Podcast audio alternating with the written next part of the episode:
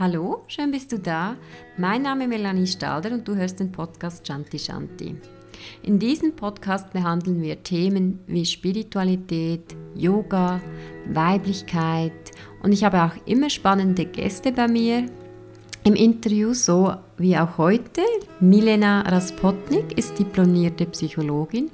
Sie ist Natur- und Frauenheilkunde-Expertin, Traumatherapeutin und sie hat sehr viel traditionelles und energetisches Wissen aus den Maya, Inka und Inuit-Linien. Und das finde ich besonders spannend, denn ich komme eher aus dem Osten. Ich habe lange und viel über die indische Philosophie gelernt, natürlich auch, weil ich Yoga-Lehrerin bin. Und das unterscheidet sich, dieses alte universelle Wissen unterscheidet sich gar nicht mal so groß voneinander und heute decken wir das ein bisschen miteinander auf. Also kannst dich wirklich sehr freuen auf eine sehr lehrreiche Folge auch. Milena erzählt auch gerne und teilt auch gerne ihr Wissen und darauf freue ich mich jetzt besonders. Wie immer möchte ich kurz erwähnen, dass du mir folgen kannst auf Instagram. Das ist Shanti Shanti Underline weibliches Prinzip, meine Homepage www.shantishanti.ch. Und jetzt viel Inspiration mit unserem Interview.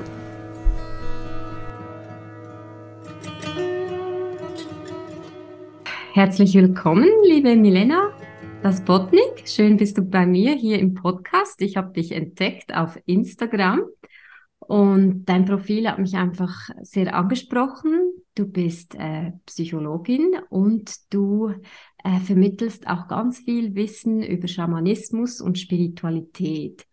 Und ich wollte dich fragen, weil es so ein bisschen untypisch ist. Auch ich studiere ja gerade Psychologie und es ist ja, sind ja sehr stolz, die Psychologen, weil es eine wissenschaftliche ähm, äh, ja, Disziplin ist. Und wie bist du zur Spiritualität gekommen? War das schon immer so oder gab es da einen Weg? Hallo Melanie, vielen, vielen Dank für die Einladung. Ich habe mich sehr gefreut, heute dabei sein zu dürfen. Ja, da hast du jetzt gleich ganz viele Themen angesprochen, wo ich jetzt gerade schon ganz breit ausholen könnte. Jetzt lass mich mal anfangen. Also zum einen, tatsächlich würde ich gerne, bevor ich über mich rede, das andere Thema kurz ansprechen, was mich gerade angesprungen hat.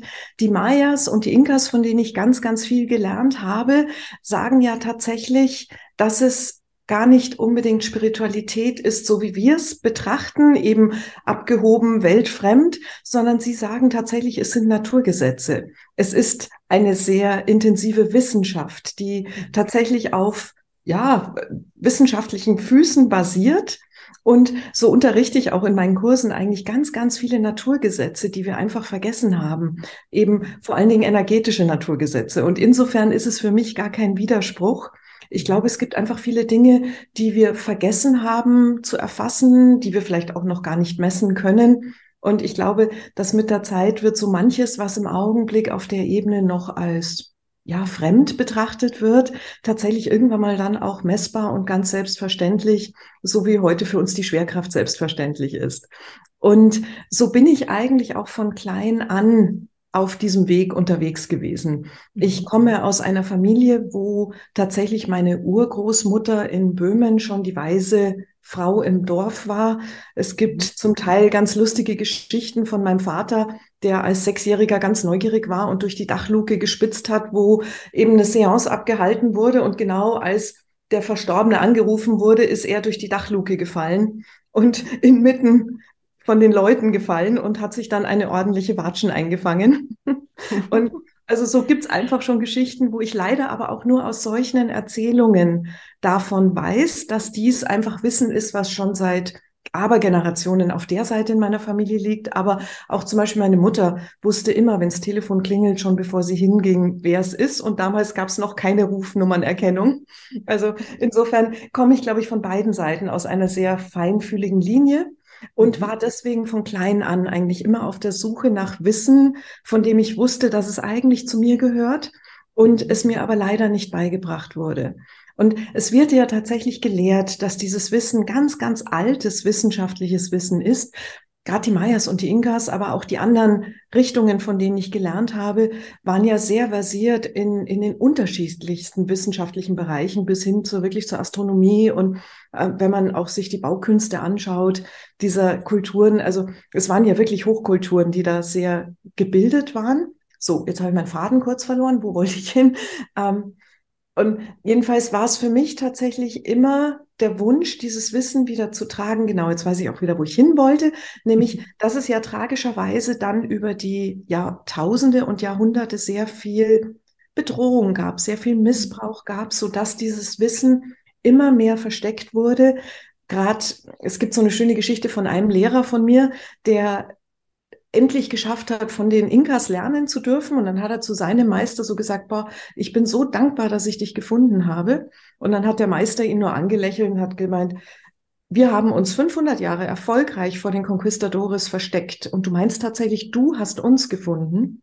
Und das ist ein Hintergrund, den man einfach wissen muss, dass wir einfach das Glück hatten, dass es Völker gab, die bereit waren, dieses Wissen weiterhin zu hüten, obwohl sie zum Teil zum Beispiel in Guatemala war es bis 1996 verboten und sogar lebensgefährlich, dieses Wissen zu kultivieren. Und auch bei uns mir ist es auch ein großes Anliegen, dieses Wissen auch wieder für unseren Kulturbereich zugänglich zu machen. Mir ist auch sehr wichtig, dass es ein sehr geerdetes Wissen ist. Also auch da wieder, so wie die Psychologie äh, tatsächlich in meinem Studium, das wirst du von deinem Studium auch berichten, sehr, sehr mathematiklastig zum Beispiel ist. Also mein Mann hat mich im Studium oft gefragt, ob ich Informatik studiere oder Psychologie, weil es einfach sehr, sehr viel mit Statistik und so weiter zu tun hat. Und das Gleiche gilt natürlich auch für dieses Wissen, dass es eigentlich auch ein sehr fundiertes, geerdetes Wissen ist, was wirklich handfest im Leben unterstützt und Anleitungen gibt, uns vor allen Dingen viele Dinge erklärt, die wir oft gar nicht verstehen, wenn es für uns diese energetischen Ebenen nicht mehr gibt.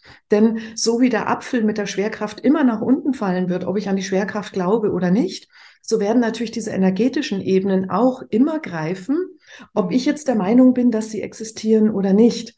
Und es hilft einfach unglaublich. Und ich habe gemerkt, gerade in meiner psychologischen Praxis, ich neige dazu, ein bisschen ungeduldig mit mir selber zu sein, dass es mir ein großes Anliegen ist, meine Patienten und Klienten schnell weiterzubringen. Mhm.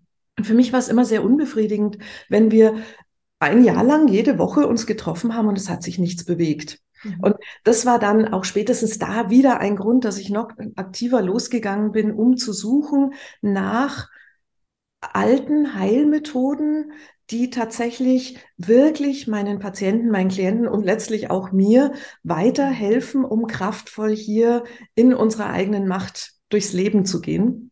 Und so war es tatsächlich, dass eine meiner Lehrerinnen, zu denen ich gegangen war und gesagt habe, dürfte ich von dir bitte lernen, weil meine Familie mir dieses Wissen auch nicht mehr weitergegeben hat. Dadurch eben, ja, auch in Tschechien waren Veränderungen so, dass mein Vater sich entschieden hat, es ist zu gefährlich, dieses Wissen weiterzugeben. Ich kann mich auch noch erinnern, als ich kleines Kind war, er hat tatsächlich noch Karten gelegt. Aber das mhm. hat dann auch relativ schnell aufgehört. Also es war ihm dann mit der Zeit alles viel zu riskant, viel zu gefährlich, dass man auch in Verruf geraten starten könnte. Und so bin ich eben zu meiner Lehrerin und habe gemeint, ich würde von dir wahnsinnig gerne lernen. Und dann wollte sie wissen, warum. Da habe ich gemeint, ja, damit ich halt meinen Patienten und meinen Klienten besser helfen kann.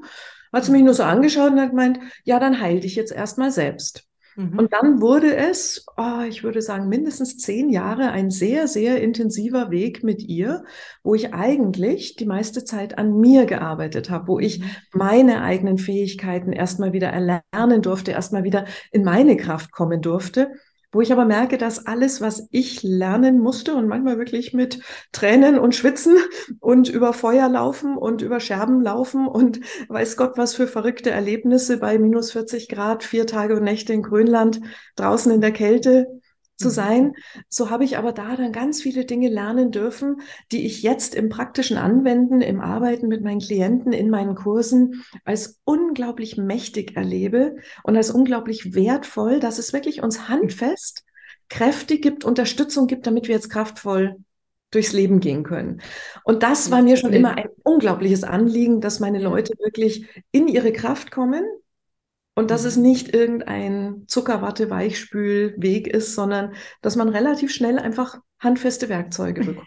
Ich muss jetzt gerade lachen. Ich habe mir gerade vorgestellt, was du natürlich nicht machst, aber dass du deinen Patienten sagst, jetzt lauf mal durchs Feuer oder Weißt du? Och, och, da gibt es manche, die habe ich zu solchen Events auch mitgeschleppt und die mussten mit mir dann tatsächlich übers Feuer laufen und über Kohlen. Okay. Aber das mache ich natürlich nicht mit jedem. Also ich Klar. hole jede Person dort ab, wo sie ist. Ja. Aber du wirst es nicht glauben, dass ich so manch ein Ingenieur schon durch ganz schöne mh, hm, Prozesse auch mitnehmen ja. konnte, die dann unglaublich dankbar waren mhm. und wo ich einfach merke, dass sogar wirklich ganz, ganz geerdete wissenschaftliche Menschen für diese Nahrung sehr offen sind, mhm. wenn es handfeste Nahrung ist, wenn es eben, und wir werden zum Teil heute auch sehr geschwächt. Also wir werden mhm. mit viel Weichspül-Spiritualität, deswegen hm, bin ich zum Beispiel auch gar nicht so die Freundin von dem Begriff Spiritualität und dem mhm. Begriff Schamane, denn da hängt inzwischen auch ganz viel leider schwächendes, mhm. schwächende Informationen dran. Mhm. Wo ich auch glaube, dass es vielleicht gar nicht unabsichtlich ist. Es war ja schon immer so, dass es eine mhm. gewisse Gruppe war, die sehr dieses Wissen gehütet hat. Mhm. Ja? Mhm. Und es wird jetzt gelehrt, dass eigentlich erst mit 2012 die Veränderung, die Mayas wehren sich da auch immer dagegen, dass gesagt wurde, sie haben gesagt, da endet die Welt. da mhm. lachen sie immer und sagen, das haben wir nie gesagt, sondern was wir letztlich gesagt haben, es ändert, endet ein über 5000 Jahre alter Zyklus und Zyklus. es beginnt ein neuer. Ja, und mit diesem neuen Zyklus hat auch begonnen, dass sie lehren, dass die Zeit wieder gekommen ist, wo dieses Wissen uns wieder zugänglich gemacht werden kann, weil es für sie nicht mehr gefährlich ist. Mhm. Ja, und so haben wir einfach, stimmt. Ja, ja, und so haben wir mhm. einfach das Glück. Was habe ich vor 30, 35 Jahren händeringend danach gesucht? Mhm. Und ich hatte dann auch wirklich das Glück, dass mich manche Lehrer gefunden haben. Da fühle ich mich bis heute sehr, sehr geehrt, dass ich mhm. auch schon vor 2012 viel davon lernen durfte. Mhm. Aber dieses Wissen wird jetzt immer mehr und mehr zugänglich für uns alle. Und es ist ein unglaubliches Geschenk, dass mhm. dieses Wissen für uns so bewahrt wurde und dass es für uns jetzt auch wieder zugänglich wird. Mhm.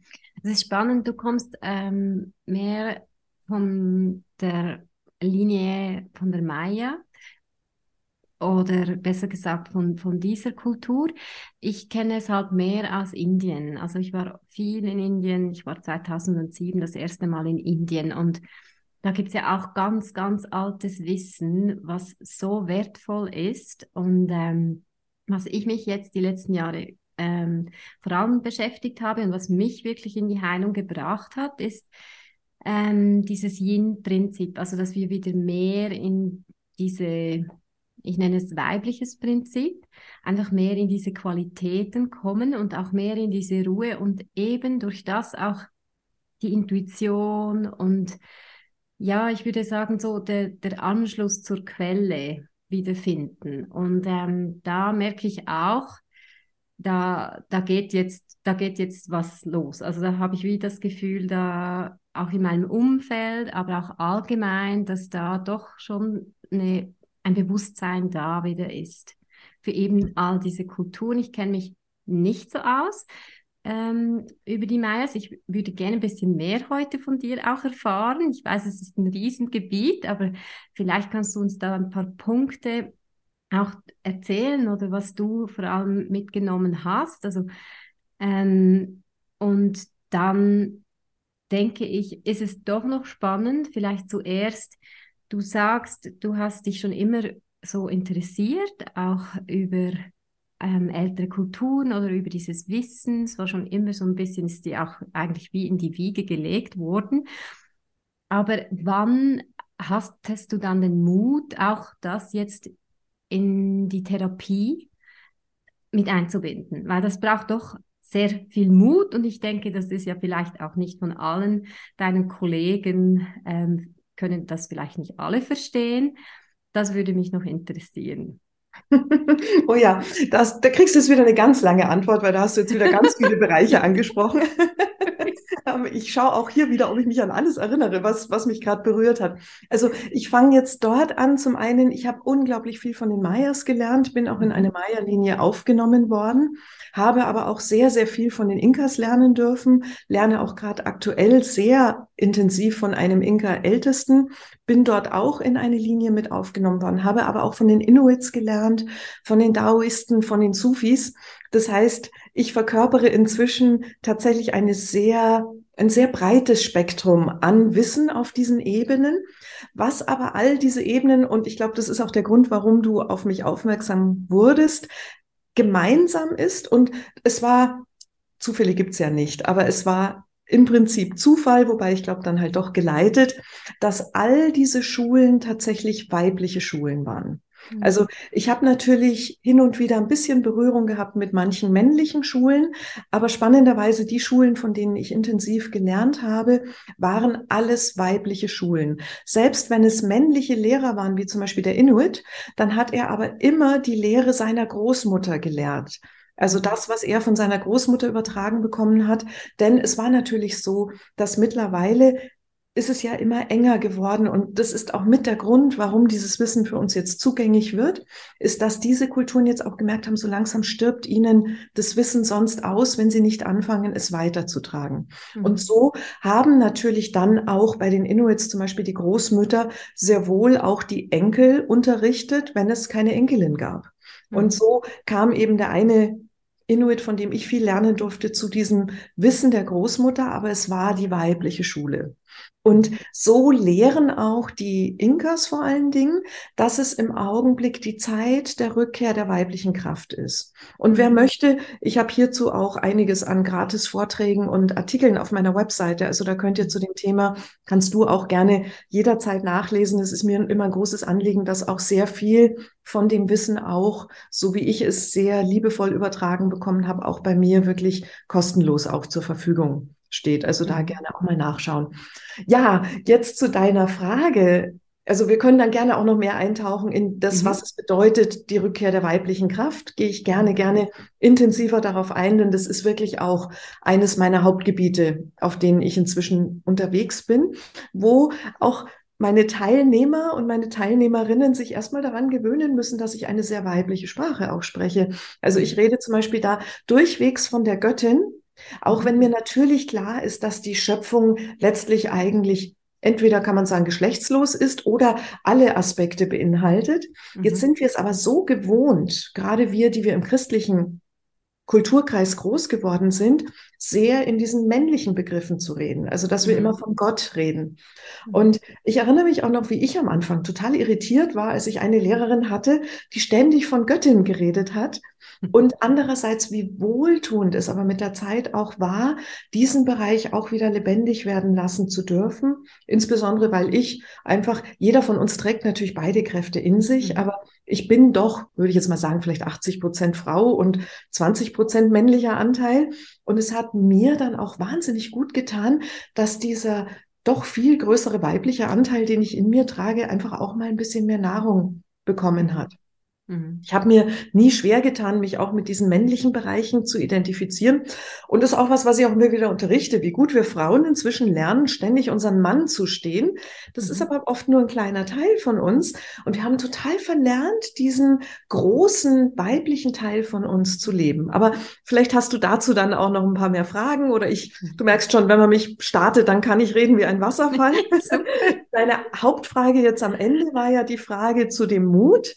Mhm. Und Absolut. Also ich war ja, also ich war ursprünglich wollte ich Medizin studieren, habe dann in USA studiert, habe dort eine Ausbildung beim Rettungsdienst gemacht, habe dann hier in München war ich die erste weibliche hauptamtliche Rettungssanitäterin und habe dabei bemerkt, dass die Medizin, wie ich mir vorgestellt hatte, ich Medizin studieren möchte, nicht das war, wie die Realität dann ausgeschaut hat. Weil ich habe dann auch gemerkt, auch für mich war es irgendwann mal nach ein paar Monaten Herzinfarkt Nummer 180 und dann hat man auf das Herz fokussiert oder dann war es Schlaganfall Nummer 250 und dann habe ich da nur auf, wie, wie behandle ich das fokussiert und ich hatte dann gemerkt, eigentlich war ja mein Wunsch immer, den Menschen als Ganzes zu behandeln. Mhm. Und dann bin ich eigentlich davon abgekommen und habe gemerkt, dass mir gerade beim Rettungsdienst die psychiatrischen Themen unglaublich lagen, denn da konnte ich mich mit den Menschen befassen. Mhm. Und so habe ich dann umgeschwenkt auf die Psychologie von der Medizin und bin dann eigentlich über die Geburt meiner Tochter bei einem Homöopathen gelandet, wo ich gemerkt habe, ah, so wie er behandelt, dass er mir eine Stunde zuhört, um mir dann ein Heilmittel zu geben, das war eigentlich die Medizin, die ich natürlich auch, glaube ich, einfach in meinen Genen getragen habe von dem, was diese heilkundige Linie einfach mir weiter vermittelt hat.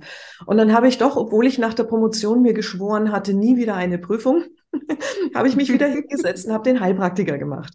Mhm. Und habe dann, ich habe eigentlich alles in diesem Bereich tatsächlich meistens wie der Lehrling beim Meister gelernt. So habe ich auch bei diesem Homöopathen wie bei einem Meister als Lehrling gelernt und es war ein genialer Homöopath.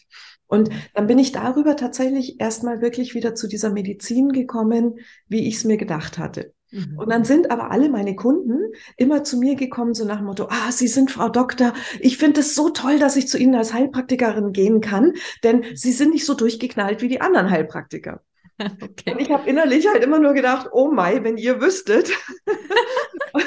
und das hat es natürlich nicht leichter gemacht, mhm. irgendwann mal zu sagen, so, und jetzt ist aber an der Zeit, sichtbar zu werden, weil mhm. sie sind ja doch alle zu mir gekommen, weil ich eine sehr geerdete heilkundige Psychologin war, mhm. die dann einfach auch noch mit Naturheilkunde sehr intensiv gearbeitet, ob das die Homöopathie ist oder die anthroposophische Medizin oder mhm. die Kräuterheilkunde. Da gibt es ja auch ganz, ganz viel, was für uns gerade in den heutigen Zeiten, wo unsere Systeme sich verändern, unglaublich wertvoll ist und wo wir uns auch da wirklich wieder daran zurückerinnern müssen. Naja, und dann kam aber die Zeit, als ich so, so viele Jahre von so mächtigen heilkundigen indigenen Völkern lernen durfte, dass es mir erging wie meiner Lehrerin, die immer gesagt hatte, ich wollte immer nur lernen und jetzt werde ich aber genötigt zu lehren. Mhm. Und so war es dann bei mir auch irgendwann mal. Dieses Wissen wird uns natürlich mit einem Auftrag überliefert. Also, mhm. dass wir das Wissen bekommen mit dem Auftrag, wir müssen es auch weitergeben. Wir müssen mhm.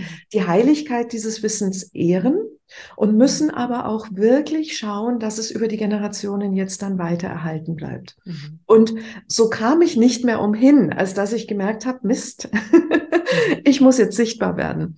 Und ja, es hat anfänglich wirklich, wirklich Mut gekostet. Und ich war dann sehr überrascht, dass die Menschen eigentlich alle durch die Bank eher reagiert haben, ach, wenn Sie das machen, dann muss das ja Hand und Fuß haben. Mhm. Und es hat mich natürlich sehr gefreut. Es hat natürlich die Promotion sicherlich geholfen. Es hat sicherlich geholfen, dass ich auch eben mit einer Hand im wissenschaftlichen Bereich zu Hause bin und mit der anderen Hand dann jetzt in diesem energetischen Bereich. Mhm. Aber ich glaube, es ist auch wirklich, wenn man dieses Wissen mächtig trägt, wenn man es mächtig übertragen bekommen hat, so mhm. dass ich, und vielleicht spürst du es jetzt auch in unserer Unterhaltung, ich rede meistens nicht nur mit Worten, sondern auch mit Energie. Also mhm. es kommt auch die Energie rüber. Mhm. Und ich habe schon zum Beispiel sehr, sehr, sehr entweder ängstliche Patienten manchmal gehabt oder sehr immens im naturwissenschaftlichen Bereich verankerte, zweifelnde Patienten. Mhm. Und mit denen führe ich natürlich eher dann auch einfach nur ein Gespräch. Aber ich komme auch da nicht umhin, dass ich mhm. energetisch einfach auch schon anfange, bei ihnen das Feld aufzuräumen, wenn sie bei mir mhm. sitzen. Mhm. Dann gab es auch diese lustige Situation, dass eine sehr skeptisch von dannen gegangen ist. Und dann hat sie meine Assistentin angerufen war so, eigentlich wollte ich ja nicht wiederkommen, weil das war mir jetzt doch irgendwie, irgendwie ein bisschen unheimlich. Aber mir ging es so gut danach. Jetzt hätte ich doch gerne bitte wieder einen Termin. Und ich glaube, wir alle, alle hungern einfach auch danach, dass eben nicht nur unser Körper versorgt wird, nicht nur unsere Psyche versorgt wird, sondern letztlich unsere Seele will auch versorgt werden. Ja, und, und unsere glaube, Energiekörper. Ja, absolut. Und ich glaube, dass selbst die skeptischen Personen spüren das dann doch auch, wie gut das letztlich tut, auch mal auch mal ein paar schwere Energien weggereinigt zu bekommen, die wir einfach, jeder kennt es, man geht in einen Raum und man kann sofort spüren, wenn in diesem Raum gerade Streit war. Ja, mhm. und das ist einfach, das, also die Inkas unterscheiden da nicht zwischen gut und schlechten Energien, sondern sie sagen einfach, es gibt schwere Energien und es gibt leichte Energien. Mhm. Und das spüren mhm. wir einfach. Und wenn wir irgendwann mal ganz viele schwere Energien mit uns herumschleppen, dann macht das natürlich auch was mit uns. Mhm. Also ich kenne das gut. Ähm, ich bin aufgrund eines Vorfalls, wo ich wirklich wusste, das ist Energie, also das ist einfach jetzt Äh, für mich war es schon negativ, negative Energie, bin ich zu einer Energiearbeiterin gekommen und sie konnte mir das wirklich lösen, sogar mhm. via Telefon. Und ich war so begeistert und ich bin auch sehr dankbar, denn ich lerne jetzt bei ihr. Schön. Und ähm, ja, das, da würde es mich jetzt einfach wundernehmen, wie, wie machst du das, wenn du sagst, du arbeitest auch mit Energie oder du räumst mal das Feld auf? Schickst du das, transformierst du das ins Licht oder wie? Ja, das ist natürlich auch wieder eine Frage, die könnte ich jetzt stundenlang beantworten. Aber wenn ich ganz ehrlich bin, ist das meiste inzwischen unbewusst. Also mhm. Es gibt ja so vier Schritte des Lernens, was ich gerne erwähne, ist, es gibt erstmal das unbewusste Nichtkönnen. Mhm. Ja, dass es etwas gibt, was ich nicht kann und ich weiß auch nicht, dass ich es nicht kann. Und das ist so der Bereich, da wird immer gesagt, das ist der Bereich, da fühlt man sich am wohlsten. Ja? Mhm. Und dann kommt der Bereich, da fühlt man sich am unwohlsten. Das ist dann nämlich das bewusste Nichtkönnen. Also es gibt zum Beispiel etwas, wo ich weiß, ich kann es nicht und ich würde es aber eigentlich gerne können. Mhm. Und da ist es zum Beispiel, das ist immer der, die Stelle, wo es auch ganz wichtig ist, dass wir nicht unserer inneren Zweiflerin das Ruder übergeben, die sagt, oh, bist du doof und kannst du wieder mal nicht, mhm. sondern dass wir dabei neugierig dabei bleiben, um dann zu sagen, ich möchte es aber können und ich übe jetzt so lange, bis ich es kann. Und dann kommt man irgendwann mal in das bewusste Können. Also das heißt, ich habe es gelehrt bekommen, ich habe es geübt und dann kann ich es tatsächlich bewusst. Mhm. Und wenn ich es dann lang genug mache, dann wird es irgendwann mal unbewusstes Können. Das heißt, es ist so mhm. ein Teil von mir geworden, dass ich schon gar nicht mehr nachdenken muss, was tue ich denn da eigentlich? Mhm. Und Mittlerweile ist es bei mir ähnlich. Also es ging einfach damit los, dass ich erstmal ganz viele Kurse besucht habe, sehr achtsam immer mir meine Lehrer, bevorzugt eigentlich Lehrerinnen für mich als Frau aussuchend. Ich gebe da tatsächlich auch immer gerne die Empfehlung, tatsächlich, dass Frauen von Frauen besser lernen, Männer von Männern besser lernen. Und auch hier ist mir natürlich vollkommen klar, dass ich jetzt schwarz-weiß rede. Also wir haben ja die Facetten und natürlich gibt es mhm. auch weiblichere Männer, die sich auch bei einer Frau wohler fühlen. Aber es war dann eben so, dass ich irgendwann mal bei einer Lehrerin sehr, sehr intensiv gelernt habe und ich habe dann auch viele, viele Jahre für sie übersetzt. Mhm. Und da gab es diese spannende Erfahrung, ich bin zweisprachig erzogen worden, Deutsch-Englisch. Und ich hatte schon relativ lang von ihr gelernt und dann hat sie irgendwann mal gesagt, du, da ist jetzt gerade eine ganz mächtige Heilerin aus Neuseeland da. Würdest du für sie heute bitte übersetzen, damit sie versteht, worüber wir reden? Und ich habe sie dann nur groß angeschaut und gesagt, gemeint, du, ich habe zwar, ich kann zwar die beiden Sprachen, aber ich habe sie nicht verbunden. Ich kann nicht übersetzen. Ich kann die eine mhm. Sprache und ich kann die andere, mhm. aber übersetzen kann ich nicht. Dann hat sie mich angegrinst und gemeint, ah, kein Problem, das war bei mir früher auch so, setz dich mal neben mich. Und dann habe ich mich daneben gesetzt und dann habe ich Gänsehaut bekommen und dann hat sie gesagt, so, und jetzt geh und übersetz. Und ich saß halt irgendwie da, ich habe doch gerade gesagt, ich kann nicht übersetzen. Und dann hat sie gesagt, geh und übersetze. Und dann bin ich zu dieser Neuseeländerin rüber und ab dem Augenblick habe ich übersetzen können. Und ab dem Augenblick durfte ich dann auch letztlich ihre Übersetzerin sein. Auch für den Inuit habe ich ein bisschen übersetzt. Und es war dann ganz, ganz spannend. Mit dem ging einher, dass sie mich auch gelehrt haben, wie man sich in die Aura einer Person setzt. Also mhm. das heißt, immer wenn ich übersetzt habe, habe ich mich tatsächlich mit meinem Feld ganz bewusst in das Feld des anderen gesetzt und durfte darüber einfach ganz, ganz viel von ihnen auch auf dieser unbewussten Ebene lernen. Mhm. So dass es für mich auch ganz oft spannend ist, dass ich plötzlich ein Wissen habe, wo ich absolut keine Ahnung habe, wo ich dieses Wissen jetzt her habe. Mhm. Und das sind alles so Dinge, allein diese Veränderung von einer Sekunde auf die nächste, dass ich, nachdem ich, und da war ich, ich glaube, da war ich 40. Also ich habe 35 Jahre, ich habe mit fünf habe ich Englisch gelernt, da bin ich in die amerikanische Schule gekommen, ja, und das war einfach, da war dieses Fenster schon zu. Da gibt es ja auch wissenschaftliche Studien, dass wenn man es davor lernt, lernen beide Sprachen in einem Sprachzentrum. Mhm. Und wenn man es ab fünf lernt, ist dieses Sprachfenster geschlossen und dann mhm. hat man einfach zwei Sprachzentren. Also das ist mhm. tatsächlich neurologisch nachgewiesen. Mhm. Und irgendwie hat diese Schamanin es geschafft, mir diese Sprachzentren dann zu verbinden. Mhm. Und dann habe ich eben viele, viele Jahre wirklich lernen dürfen, diese Dinge viel unbewusster auch zu tragen. Und so komme ich inzwischen auch, ich kann natürlich ganz, ganz viele Techniken und die bringe ich meinen Teilnehmern und Teilnehmerinnen natürlich auch bei.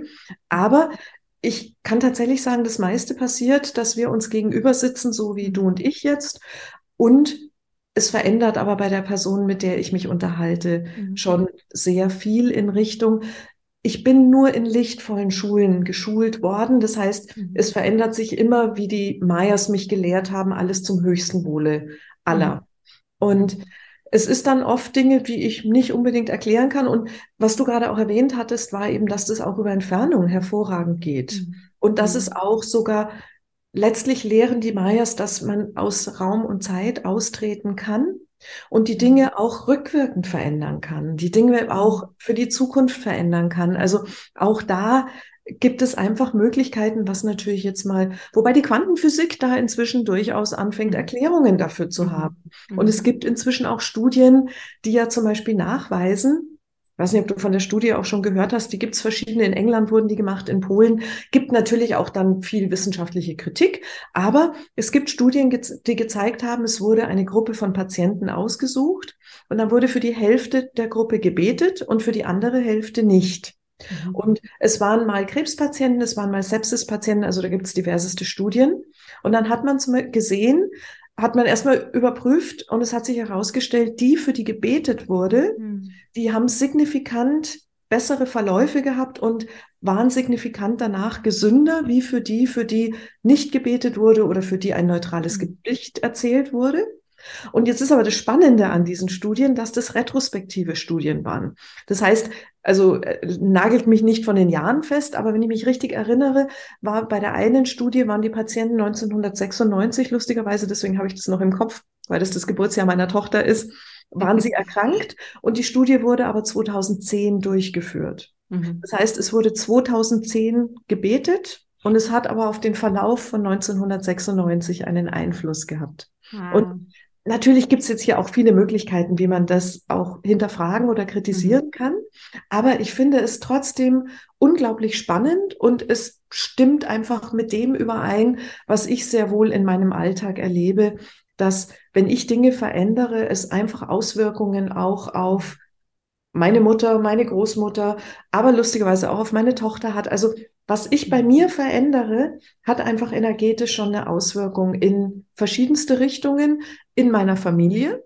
Aber genau, da fällt mir noch was ein, was ich auch noch erwähnen wollte, ist einfach, es hat einfach in dem Augenblick, wo man ein Lichtträger wird, wo man einfach diese Lehren beigebracht bekommen hat, dann wird man auch so ein bisschen wie eine Lampe im Sommer draußen, dass wenn diese Lampe leuchtet, da ganz viele unterschiedliche Kerlchen auch angeflogen kommen.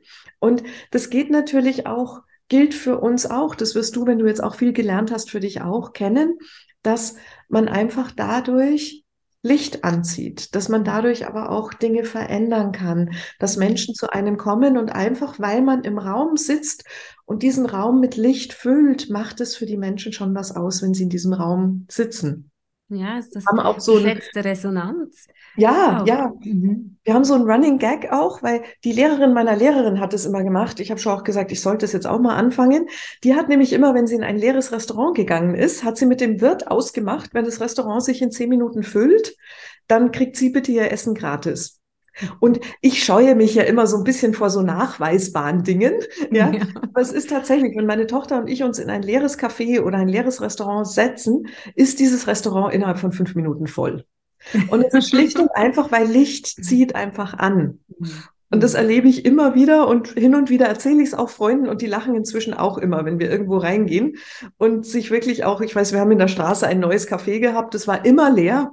Und dann mhm. gedacht, so, die unterstützen wir jetzt mal. Und ich weiß noch, dann hat der Wirt, wir saßen draußen und auf einmal waren alle Tische auf der Straße draußen voll.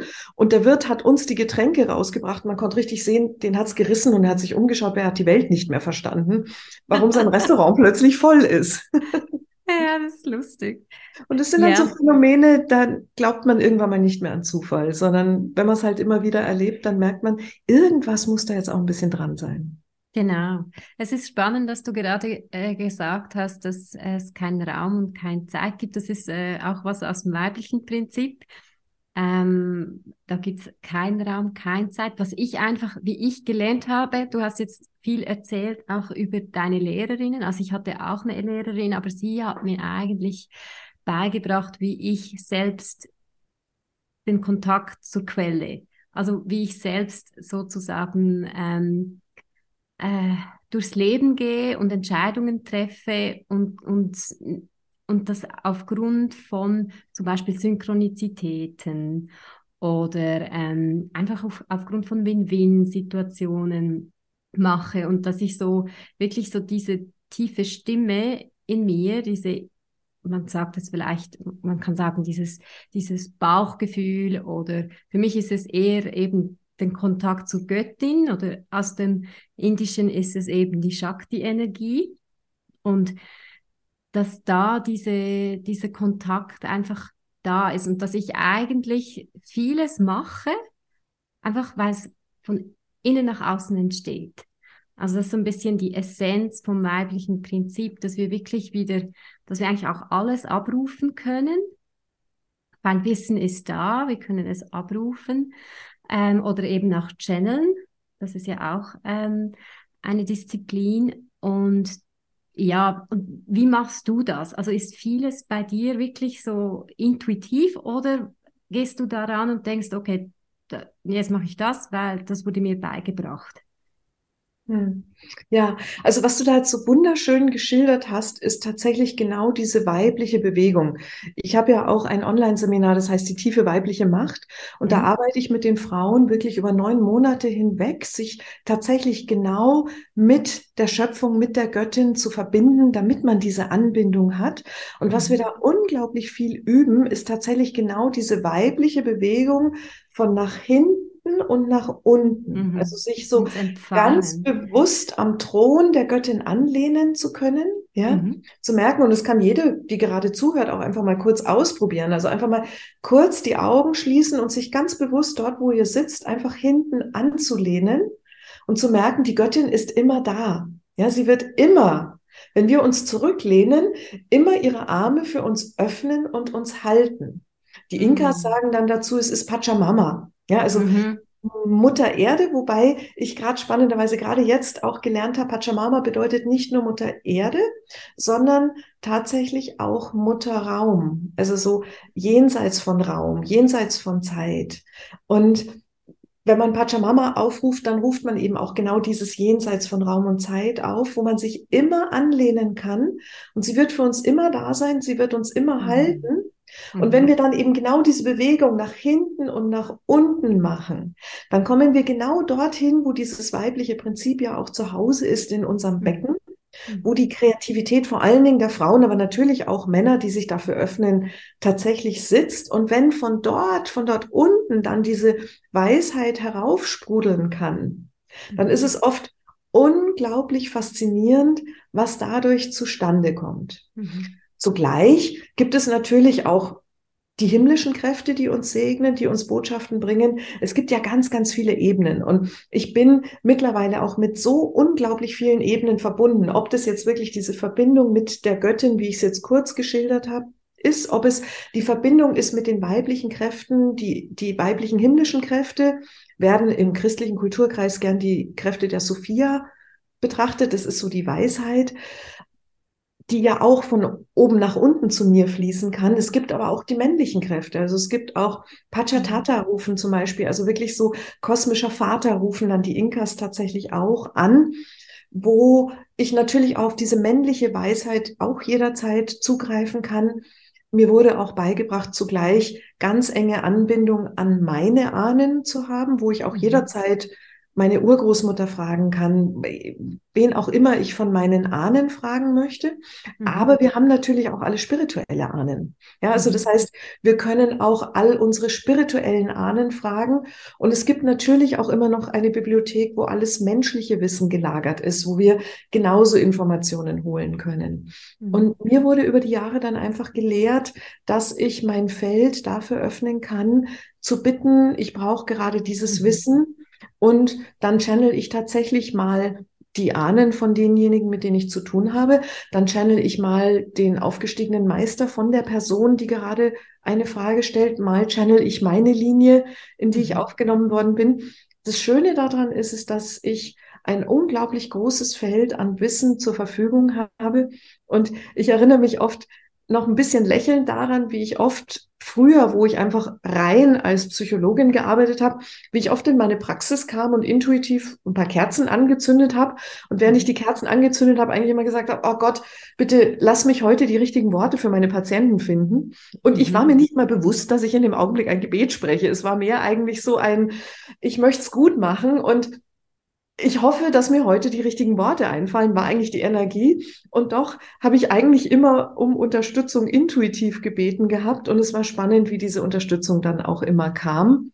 Mittlerweile sehr, sehr intensiv kommt, wo ich auch sehr dankbar bin. Das war auch wieder was von mehr sichtbar werden, mhm. dass ich schon auch eine Zeit lang noch viele Leute hatte, die gedacht haben, sie kommen zu mir, um, wie man es von der Psychoanalyse kennt, mir eine Stunde lang ihre Geschichten zu erzählen. Ja. Und das ist aber nicht mehr das, wie ich arbeite. Denn die ganzen Lehren, die mir beigebracht worden sind, haben mir tatsächlich beigebracht, dass es zwar schon manchmal ganz nett ist zu wissen, wo bestimmte Dinge herkommen, man sich aber auch in dem Sumpf wahnsinnig wieder vergraben kann, wenn man da wieder und wieder und wieder eintaucht. Und gerade einer meiner Lehrer hat immer gesagt, jemand, der energetisch arbeitet, den interessiert die Geschichte überhaupt nicht, sondern mhm. man möchte einfach nur die energetischen Abdrücke, die einen daran hindern, in seine Kraft zu kommen, die möchte man beseitigen. Und so mhm. ist es tatsächlich, dass die Leute, die zu mir kommen, ganz schnell erleben, dass sobald sie mir eine Frage schicken, das kennst du vielleicht auch, wenn du channelst, die Antwort ist nur eine gewisse Zeit da. Und mhm. wenn, wenn ich sie dann zu lange reden lasse, dann ist die Antwort weg. Und deswegen springe ich oft auch dann rein, unterbreche auch manchmal ich war sehr beruhigt, als ich einen berühmten Psychologen mal dann ein Interview gelesen habe, wo er gemeint hat, er springt da immer rein und unterbricht diese Dramen, die die Leute in sich tragen und, mhm. und verändert das dann. Da haben wir gedacht, ach, wie schön. Also ich bin nicht nur unhöflich, wenn ich da immer reinspringe, sondern es ist auch manchmal wirklich wertvoll, weil ich meine, dieses Kreiseln im Kopf, das können wir alle hervorragend. Mhm. Und es ist dann oft ein Geschenk, gerade wenn auch dann ein paar energetische Kräfte uns unterstützen, um dieses Kreiseln auch mal zu unterbrechen. Mhm. Und deswegen springe ich auch oft in so Terminen wirklich rein und gebe die Informationen, die gerade zur Verfügung stehen, was jeweils der Empfänger dann mit der Information macht da gehe ich wieder komplett raus und gebe die Person auch wieder komplett frei. Also es ist bei mir nie irgendeine Erwartung da, du hast jetzt die Informationen bekommen, jetzt musst du damit das und das machen, weil es ist doch jeder genau dort, wo er auf seinem Weg ist oder sie auf ihrem Weg ist, wo es einfach ganz wichtig ist, auch immer zu respektieren. Manchmal braucht es auch dann noch mal ein paar Prozesse, mhm. bevor man und es ist wenn man, wenn man Seherin ist, ist es gar nicht so leicht, wenn man eigentlich so diesen ganz schönen geraden Weg sehen würde und wenn sie nur den gehen würden, würde es ihnen gut gehen. So habe ich mit der Zeit, mit Demut auch wirklich gelernt, zutiefst zu respektieren, dass es manchmal auch ein paar Umwege braucht, dass es mhm. manchmal auch einen sich nochmal in irgendeinen Tunnel verlaufen braucht, um mhm. dann letztlich irgendwann mal dorthin zu kommen, wo ich vielleicht schon gesehen hatte, ach, du musst nur die Tür nehmen, dann geht's raus, wenn Sie dann die andere Tür nehmen, dann gehört das für mich mit tiefem Respekt auch dazu, mhm. das dann auch einfach so sein zu lassen und zu wissen, jeder hat seinen eigenen Weg. Mhm. Und wir haben jetzt auch über Weiblichkeit gesprochen. Was, ich weiß, da kann man auch wieder sehr lange drüber äh, sprechen, aber im Kern, so was, was bedeutet für dich die Weiblichkeit? Du hast auch gesagt, laut Maya-Kalender ist jetzt auch so die Zeit, die dies, dass dieses, diese Weiblichkeit wieder zurückkommt, zurück zur weiblichen Urkraft. Das ist spannend, weil das ist auch ein Titel von meinem Jahreskurs. Mhm. Ich arbeite da vor allem auch ähm, in der Natur, das ist ganz wichtig. Aber was bedeutet für dich die Weiblichkeit? Da könnten wir jetzt natürlich Stunden über Stunden über Stunden miteinander reden. Also wie gesagt, wer mag, ich habe da auch ein, einen schönen Gratis-Vortrag, den man sich bei mir auch jederzeit runterladen kann. Was bedeutet die Weiblichkeit in einem kurzen Satz? also letztlich glaube ich tatsächlich, dass wir alle beide Kräfte in uns tragen. Du hast es ja vorhin auch schon so ein bisschen erwähnt. Wir haben auch darüber gesprochen. Es ist tatsächlich auch wirklich der Unterschied in der Bewegung, also diese Bewegung nach innen, nach unten, dort entstehen zu lassen. Weiblichkeit ist für mich auch ganz, ganz stark verbunden mit der Energie des Empfangens. Mhm. Ja, also so tatsächlich sich wirklich zu öffnen für das Empfangen. Das ist auch, da schlucken meine Frauen am Anfang auch oft, wenn wir da einsteigen in, in dem, in der tiefen weiblichen Macht, wo es wirklich darum geht, sich auch wirklich dafür zu öffnen, dass wir dafür geschaffen sind, dass uns gedient wird. Ja, mhm. also wirklich, und gerade wir Frauen, die wir inzwischen so gewohnt sind, unserem Mann zu stehen, dass wir so gewohnt sind, die ganze Zeit zu dienen, die ganze Zeit zu geben und uns darüber mhm. total zu entleeren. Ja, für uns ist es oft, auch für mich war es am Anfang wirklich ein neues Lernen, dieses wirklich bei sich bleiben zu dürfen, statt ständig, wie viele von uns sind immer da draußen in den Feldern der anderen. Also auch diese Fähigkeit zu haben, wirklich unser Feld total zu uns ziehen zu können, bei uns halten zu können, in unserer königlichen Zentrierung zu sein und aus dieser Zentrierung heraus dann entstehen zu lassen. Also das Weibliche ist ja auch nicht, da, da findet Befruchtung statt und dann ist innerhalb von einer Stunde das Baby da. Ja, sondern die Bewegung bei uns Frauen ist tatsächlich erst, man empfängt, man lässt entstehen und erst wenn es wenn es bereit ist, wird geboren. Also mhm. auch da, oh, ich, ich gehöre auch eher zu den schnellen Persönlichkeiten. Was es mich kostet, auch wirklich zu lernen, mal innezuhalten, aus diesem immer auf etwas, was auf mich zugeflogen kommt, ganz schnell zu reagieren, innezuhalten, mich zu zentrieren, anzuschauen, was ist da gekommen und dann erst in eine zentrierte Handlung zu gehen. Also das sind alles so Dinge, die für mich ur, urweiblich sind. Natürlich mhm. gibt es urmännliche Kräfte, die mindestens genauso wertvoll sind, aber sie unterscheiden sich von den weiblichen Kräften. So, mhm. wenn man jetzt auf gute Weise eine stark männliche Kraft halten kann, dann ist es eher eine sich nach oben und nach außen richtende Bewegung. Ja, mhm. und für mich ist es immer ganz spannend, wenn ein Mann oder jemand, der ganz, ganz viele männliche Aspekte in sich trägt, in diese Bewegung geht, dann hat es eine unglaubliche Eleganz. Dann ist es auch für uns Frauen, wenn wir eher in dieser empfangenden Haltung sind, ist es unglaublich schön, wenn man dabei kreiselnd eine männliche Kraft schützend außen um sich herum hat. Das ist unglaublich wertvoll und so können wir einen wunderschönen Tango miteinander tanzen, der uns gegenseitig nährt.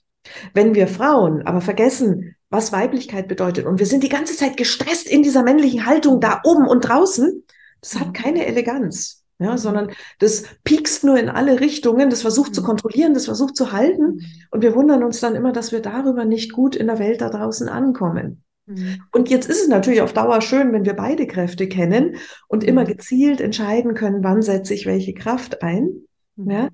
Aber es ist gerade, finde ich, sehr, sehr wichtig, mit dieser Gleichmacherei aufzuhören, immer zu erwarten, dass wir alle exakt gleich sein müssen und alle alles exakt gleich machen können, mhm. anstatt wirklich wahrzunehmen, wir haben alle unterschiedliche Stärken und zwar jedes mhm. Individuum für sich selber.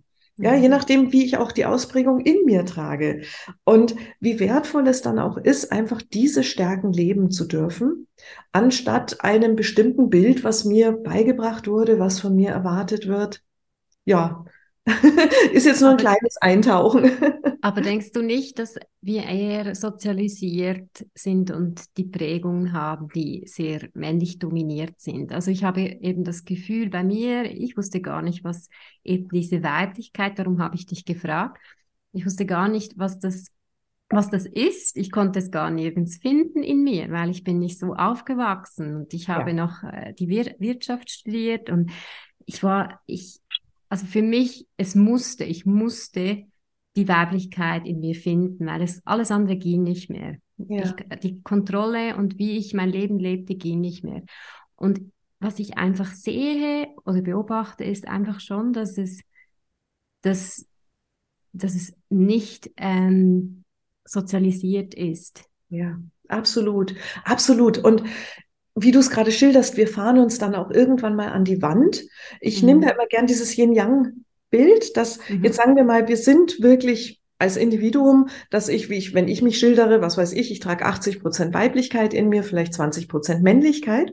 Wenn ich jetzt dann eben genau so sozialisiert wurde und allein, dass ich beim Rettungsdienst angefangen habe, um immens schwere Patienten die Treppen runterzutragen, einfach aus Angst, dass wenn ich als erste Frau das jetzt nicht stemme, dann darf keine mhm. Frau das mehr machen. Mhm. Da, da musste ich meinen Mann stehen. Danach hatte ich Knieprobleme, weil mein Körper dafür tatsächlich nicht wirklich so ganz geschaffen ist und da wo männliche Kollegen Tragehilfe angefordert hätten, habe ich das halt nicht gemacht, damit ich als Frau meinen Mann hier gut stehe. Mhm. Und so kann man sich mit der Zeit natürlich hervorragend an die Wand fahren, weil man eben genau nicht seine Stärken lebt, sondern immer aus diesem kleinen Feld heraus schöpfen muss. Und dieses kleine Feld ist dann irgendwann mal auch erschöpft. Ja? Mhm. Und deswegen ja, also hinzu kommt natürlich, dass es Jahrhunderte, Jahrtausende Unterdrückung, Missbrauch, am Scheiterhaufen verbrannt worden sein und, mhm. und, und in unserer Vergangenheit gibt, die natürlich auch ganz tief uns verankert hat, wie gefährlich Weiblichkeit für uns ist, wenn wir es mit unserer Kraft wirklich leben würden. Zugleich ist aber die Sache die, dass wir dann trotzdem, manche von uns einfach sehr, sehr weiblich sind. Und auch hier ist jetzt wieder, solange wir energetisch nicht geschult sind, können wir uns natürlich einbilden, dass wir diese weibliche Kraft unterdrücken können. Mhm. Die ist aber natürlich, wie einer meiner Lehrer auch immer so schön gesagt hat, wenn wir die Dinge nicht bewusst nutzen, dann nutzen unsere Schattenseiten sie unbewusst. Mhm. Und jeder von uns kennt es von sich selber, aber auch vom Umfeld, wenn eine Frau mal wirklich in ihrer weiblichen Kraft getriggert ist und dann zu einer mhm. weiblichen Furie wird, ja, mhm. dann ist es eine wahnsinnige Macht, die da umherfliegt. Mhm. Und jetzt haben wir aber viele von uns das Missverständnis, dass das die weibliche Kraft sei. Hat eine andere Lehrerin, die Daoistin, immer gesagt, nein, nein, nein, nein, nein, nein, nein. Das ist die Kraft, die über Jahrhunderte, Jahrtausende in einen Käfig gesperrt war.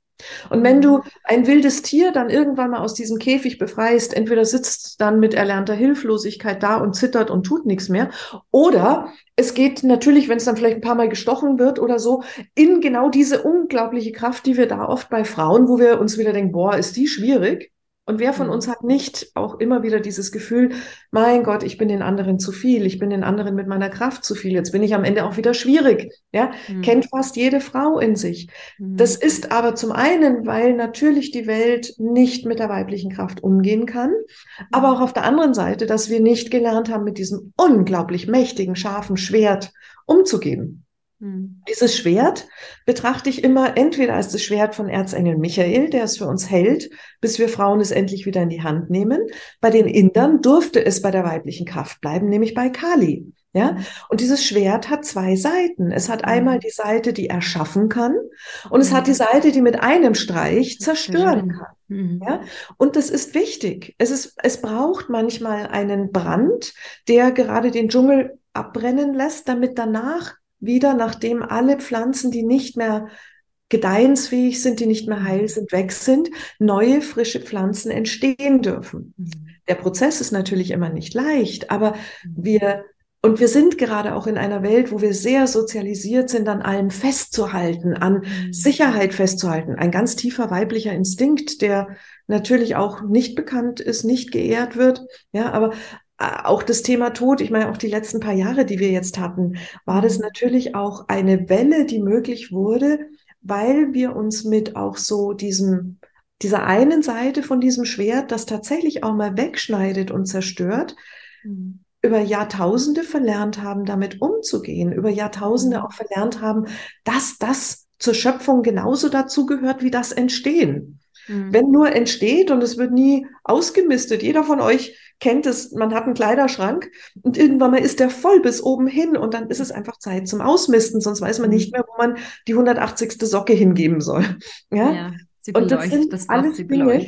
Ja, und da müssen wir wieder lernen, damit umzugehen. Und ich glaube, es ist kein Zufall, dass gerade jetzt aktuell eben auch wenn man sich den Iran anschaut, wenn man sich alle Bewegungen mhm. anschaut. Also es ist gerade rund um die Welt, dass auch die weiblichen Kräfte wieder anfangen. Ich habe so das Gefühl, als wären überall Samen in der Erde gewesen und die haben jetzt ganz lange nach unten gewurzelt. Da lehren die Mayas so gerne, der Samen wird, wird gepflanzt, damit er letztlich dann nicht mehr existiert. Und das Erste, was er macht, ist, er sprengt sich nach unten hin auf und fängt an, nach unten ganz tiefe Wurzeln erstmal wachsen zu lassen. Und wenn man in der Zeit dauernd nach dem Samen buddelt, dann macht man ihn natürlich kaputt, weil man ungeduldig immer wartet, wann sprießt er denn jetzt endlich? Ja? Mhm. Nein, da muss man ihn auch wirklich noch in Ruhe lassen. Mhm. Und irgendwann mal kommt aber die Zeit, wenn der da unten genug Wurzeln hat, dass er auch anfangen kann, sich nach oben auszudehnen. Mhm. Ja, und dann muss dieser Samen aber auch seine Existenz hergeben dafür, dass eine Pflanze gedeihen kann.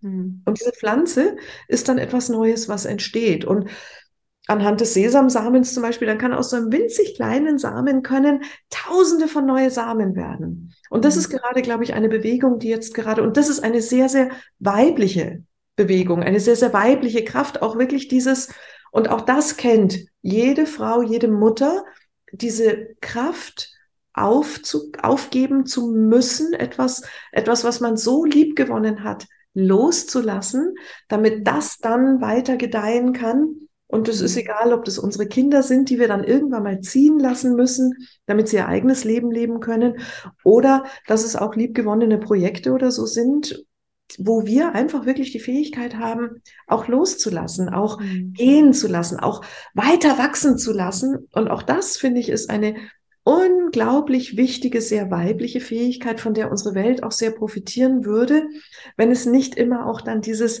ich muss festhalten, festhalten. muss schützen, mhm. ja. Die männliche mhm. Energie ist eine schützende Energie und die ist unglaublich wertvoll.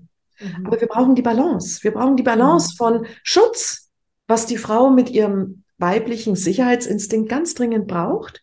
Und zugleich braucht es aber genau diese Energie von, ja, und egal wie weh es tut, ich kann dann auch ziehen lassen, ich kann entwickeln mhm. lassen. Mhm. Dann würde so dieses oft, was wir in der Welt oft haben, so eine Konkurrenzebene, würde eine andere Qualität bekommen. Hm. Ja, wenn, wenn auch einfach das Wissen da ist, alles, was ich weitergebe, brauche ich nicht die Angst haben, das nimmt jetzt jemand anderer, sondern eben alles, was ich weitergebe, wird tausendfach Früchte tragen und all diese mhm. Früchte werden mich auch nähren. Mhm. Ja, auch das ist ein sehr weibliches Prinzip, an das wir uns wieder erinnern müssen. Mhm. Kennst du die Insel Lanzarote? Weil wir ja. von Kali gesprochen haben. Mhm. Und äh, das ist auch so spannend. Das ist also für mich sehr starke Kali-Energie mhm. auf der Insel. Und das ist unglaublich. Ich meine, die, die Lavamassen und doch sprießen da wieder einzelne Pflänzchen. Also man sieht dann irgendwie. Ja, diese Weinreben, die sie dort Ja, das auch. Ja, ja das ja. ist spannend. Aber auch so mhm. wirklich über diese Lavamasse gibt es da doch so einzelne Pflanzen, die jetzt wieder kommen. Das ist schon sehr spannend. Absolut. Und Lanzarote hat ja die gleiche, gleiche Natur wie Hawaii. Ja, und mhm. wenn man mhm. anschaut, wie grün Hawaii ist, ja, mhm. und Pele ist gerade wieder lebendig geworden. Also auch da kriege ich jetzt gerade wieder Gänsehaut. Also auch mhm. nicht nur wachen die weiblichen Kräfte im Sinne von die Frauen stehen auf, auf, sondern tatsächlich auch es wird ja zum Beispiel der, im Inka-Wissen wird unterschieden zwischen Apus, das sind so die männlichen Schutzkräfte, und dann gibt es die Newsters. Das sind die, da wird eher gesagt, das sind die sehr leidenschaftlichen weiblichen Naturkräfte. Mhm. Und auch die erwachen. Und Pele gehört einfach zu diesen sehr starken weiblichen Urkräften. Und auch die erwachen jetzt gerade wieder. Und ich glaube, wir müssen jetzt auch einiges auch ein bisschen aufräumen, sonst werden die aufräumen. Und wenn die aufräumen, wird es für uns Menschen ein bisschen ungemütlicher. Mhm. Ja? ja. ja, vielen Dank. Was ich noch gerne von dir wissen will, das sind eigentlich immer meine letzte Frage. Also du möchtest noch was hinzufügen? Alles gut. ähm, was ist, wenn du jetzt rückblickend auf dein Leben schaust, was ist so deine, deine größte Erkenntnis? Oder ich denke, du hast, hattest viele große Erkenntnisse, aber so, so, so oh. wenn, wenn, ich so deinen Weg zuhöre, aber so irgendwie, wo vielleicht auch so ein Schalter ähm, angeknipst wurde. Ich glaube, ich, ich gehe jetzt eher so das, was mir jetzt gerade auf deine Frage in den Kopf kommt. Denn Erkenntnisse waren so viele da und es fühlt sich an, dass immer jeder Schritt, wo ich gedacht habe, wow, hat dann die Tür geöffnet für den nächsten Schritt, wo es dann das nächste Wow gab. Ja, aber ich glaube, eine Sache, die ich so unglaublich wichtig finde, ist, dass wenn man in seiner Kraft ist, wenn man seine eigenen Urkräfte versteht und kennt, dann kann man diesen rhythmischen Weg des Lebens und unser Leben ist einfach rhythmisch. Also wir werden nie immer nur an der Sonne tanzen, genauso wie wir nie immer durch die Unterwelt gehen. Und da werfe ich jetzt gerade einen aktuell da habe ich gerade auch einen Vortrag online, ähm, den ihr euch anhören könnt, zum Thema, wie man durch die Unterwelt geht. Denn man geht auch regelmäßig durch die Unterwelt. Die ganze Welt ist gerade jetzt so die letzten paar Jahre durch die Unterwelt gegangen. Und dieser Tanz findet ständig statt, dass wir mal an der, am Licht tanzen dürfen und dann werden wir wieder in die Unterwelt gezogen und da ist es auch an uns, ob wir da unten auch tanzen können. Mhm. Und das können wir, wenn wir in unserer Kraft sind, wenn wir unsere Stärken und unsere Schwächen kennen. Und die Mayas sagen immer wieder, unsere größten Schwächen sind unsere größten Stärken. Also wenn wir auch aufhören, ständig uns selber zu kritisieren. Und da kommen wir jetzt dorthin, was für mich tatsächlich die wertvollste, wertvollste Lehre war. Ach, da hat mich eine meiner Lehrerinnen in tausend Stücke zerschlagen. Was sie da eigentlich zerschlagen hat, war meine innere Kritikerin, meine innere Zweiflerin, die immer so, unglaublich streng mit mir selber umging, die äh, noch viel strenger mit mir geredet hat, als ich je mit jemand anderen reden würde und als jemand irgendwie mit mir reden würde. Und sie hatte mich damals vor einer ziemlich großen Gruppe von Menschen, die, wo auch Freunde in dieser Gruppe saßen und Patienten, also es war wirklich nicht schön, hat sie alle meine Schwächen auf den Tisch gelegt. Alle Sachen, die ich immer verstecken wollte, Mhm. Und dann bin ich erstmal so, ich glaube, drei, vier Stunden weinend unter meiner Decke verschwunden, habe gedacht, ich kann nie wieder irgendjemand in die Augen schauen. Und dann war es so erstaunlich, weil dann kam ich aus dieser Decke raus und habe gemerkt, die schauen mir alle mit ganz viel Liebe in die Augen. Und die Dinge, die ich immer so versteckenswürdig fand, das hat kein Menschen gejuckt. Und darüber hat sie es aber dann geschafft. Es hat zwar dann gut Prozessarbeit gekostet, das wieder zusammenzustückeln. Also so diese, diese Lernwege sind nicht sanft. Mhm. Aber als ich das dann zusammengestückelt hatte, das heißt jetzt nicht, dass diese innere Kritikerin nicht mehr mit mir redet. Das heißt auch nicht, dass die nach wie vor so streng sein kann wie eh und je, aber ich bemerke sie. Und ich habe gelernt, dann auch zu sagen, und jetzt hältst du auch mal den Mund. Und das hat mir unglaublich viel Kraft gegeben, dass sie nicht mehr am Ruder ist, mhm. sondern dass ich zwar mich entscheiden kann, mir von ihr noch ein paar Informationen zu holen, wenn sie mal redet, mhm. aber dass dass ich dadurch wirklich in eine Kraft kam, wo so viel mehr Liebenswürdigkeit, Selbstliebe für mich möglich wurde und darüber erst eigentlich für andere. Mhm. Denn solange man mit sich selber die ganze Zeit wahnsinnig streng ist, wahnsinnig perfektionistisch, kontrollierend, was auch immer unterwegs ist, mhm. solange kann ich nicht mit authentischem Großmut mit anderen umgehen, mhm. sondern es ist wirklich, es braucht immer erst ein sich selber in den Arm nehmen können, sich selber vergeben können, Fehler machen dürfen, liebevoll mhm. mit sich selber umgehen zu dürfen, genau so sein zu dürfen, wie man ist. Da wären wir jetzt wieder so, eben die eigenen Schwächen akzeptieren zu können und einfach mal sagen können, yo, das war jetzt nicht elegant, aber ja, ist halt mal passiert. Mhm. so wie wir letzte Woche hatten, gell, wo du mit mir Kontakt aufnehmen wolltest, wo ich es auch wieder einfach schön fand, dass ich mittlerweile einfach gelernt habe zu sagen, mhm. ja, Mist, aber es wird schon wieder gut. Und mhm. das, das ist für mich, glaube ich, wirklich einer der wertvollsten Geschenke, die damals nicht lustig waren, wo ich dieses Geschenk bekommen habe, aber doch so ein unermesslich wertvolles Geschenk, diese strenge innere Kritikerin gebändigt zu haben. Ja. Meine Lehrer in Indien haben immer gesagt, Pain is your biggest guru. Mm. Das ist ein guter Teacher auch. Mhm. Ja, Milena, herzlichen Dank für sehr, dieses sehr tolle, tolle Interview und ähm, gerne deine Webseite, damit sich auch die Leute finden im Netz. Und du bist auch auf Instagram. Ja, genau. Also Instagram ist Milena-Raspotnik und die Webseite ist auch ganz einfach www.raspotnik.com. Jetzt ist nur wichtig Raspotnik mit G am Ende. Ja, genau. Ja. Ich werde es dann auch noch in den Show Notes notieren. Super, danke das, äh, dir. Das ist wunderbar. Und ja, von mir ein herzliches Dankeschön für deine Einladung. Es hat viel Spaß gemacht. Ja, danke, dass du äh, dir Zeit genommen hast. Und ich habe mich sehr, sehr gefreut. Es ist wirklich sehr spannend. Herzlichen Schön. Dank. Ja, danke dir für die wunderbaren Fragen und es war ein wunderbares Miteinander.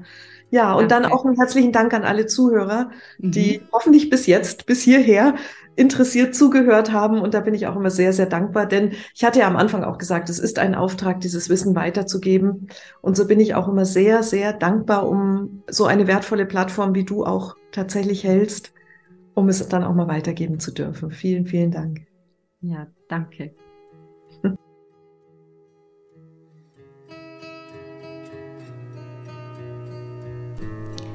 Herzlichen Dank, Michael Krümins, für die schöne Gitarrenmusik. Herzlichen Dank dir fürs Zuhören und ich freue mich wirklich, wenn du mir eine Bewertung da lässt, äh, wenn du diesen Podcast auch abonnierst und wenn du ihn mit deinen Freunden, Freundinnen, Eltern, Familie, Partnerin, Partner auch teilst. Genau, also ich wünsche dir ein tolles 2023 und freue mich schon auf die nächste Folge, was dann die 30. Folge sein wird von meinem Herzensprojekt Shanti Shanti. Namaste.